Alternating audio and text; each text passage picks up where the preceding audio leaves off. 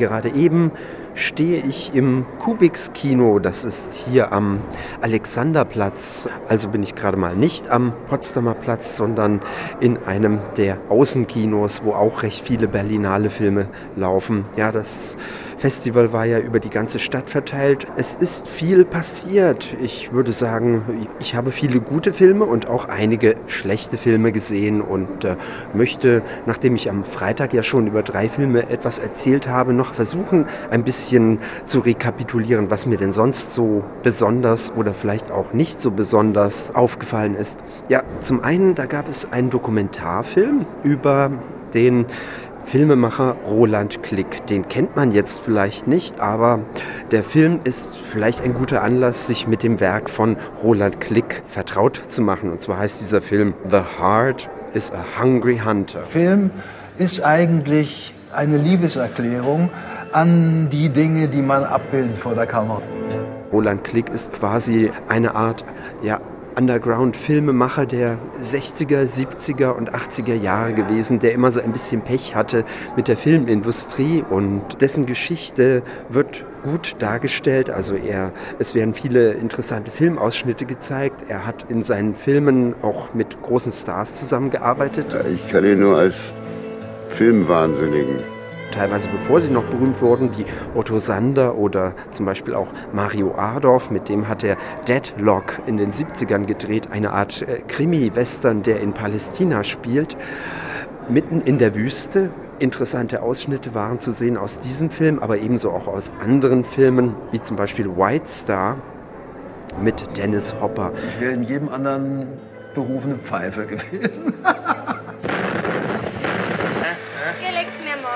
Ja, Roland Klick sollte übrigens, äh, das hat uns der Film auch erzählt, ursprünglich Regie führen bei Christiane F., wir Kinder vom Bahnhof Zoo eine Produktion von Bernd Eichinger. Mit dem hat er sich allerdings überworfen, weil Roland Klick hatte interessanterweise vorgehabt, mit Originaljugendlichen vom Bahnhof zu diesen Film zu drehen und hat jede Menge Kids damals Kameratests machen lassen und immer wieder mit denen äh, ja, geprobt und es kristallisierten sich bereits Hauptdarsteller raus. Aber dann kam es zu Exzessen und ähm, ja, dem Filmstudio war das etwas zu riskant mit tatsächlichen Drogen drogenabhängigen äh, Kids da einen Film zu machen. Deswegen wurde Roland Klick quasi von dem Projekt äh, entlassen und stattdessen ein anderer Regisseur, der daraus ja eine ziemliche Schmonzette gemacht hatte, dann stattdessen, die man ja auch kennt. Ja, The Heart is a Hungry Hunter kommt hoffentlich auch in die Kinos und ansonsten kann ich auch empfehlen, jederzeit sich einen Film oder so von Roland Klick wiederum selber anzuschauen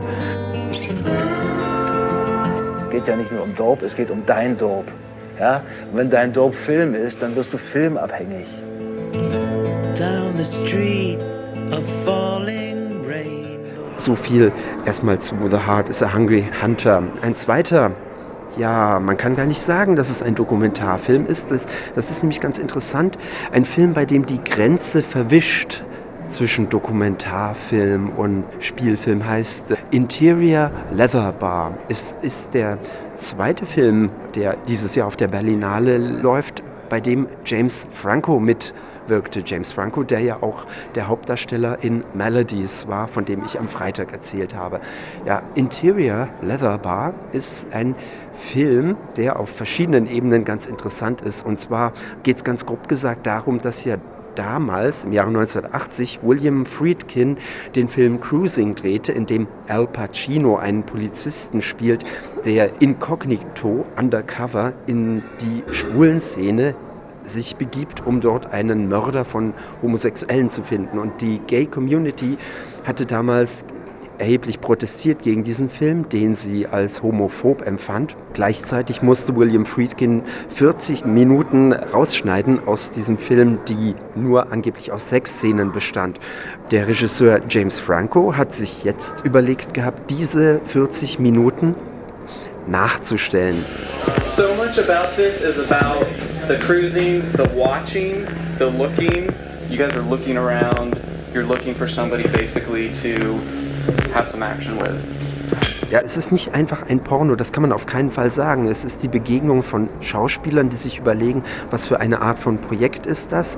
Also der Film funktioniert auf verschiedensten Ebenen. Wir sehen also ein Filmteam, das sich zusammentrifft und ein Team von Schauspielern, das sich begegnet und sich überlegt, wie inszenieren wir das, wie machen wir das. Und es ist ein Film im Film über einen Film. I'm just saying that at the, at the end of the day,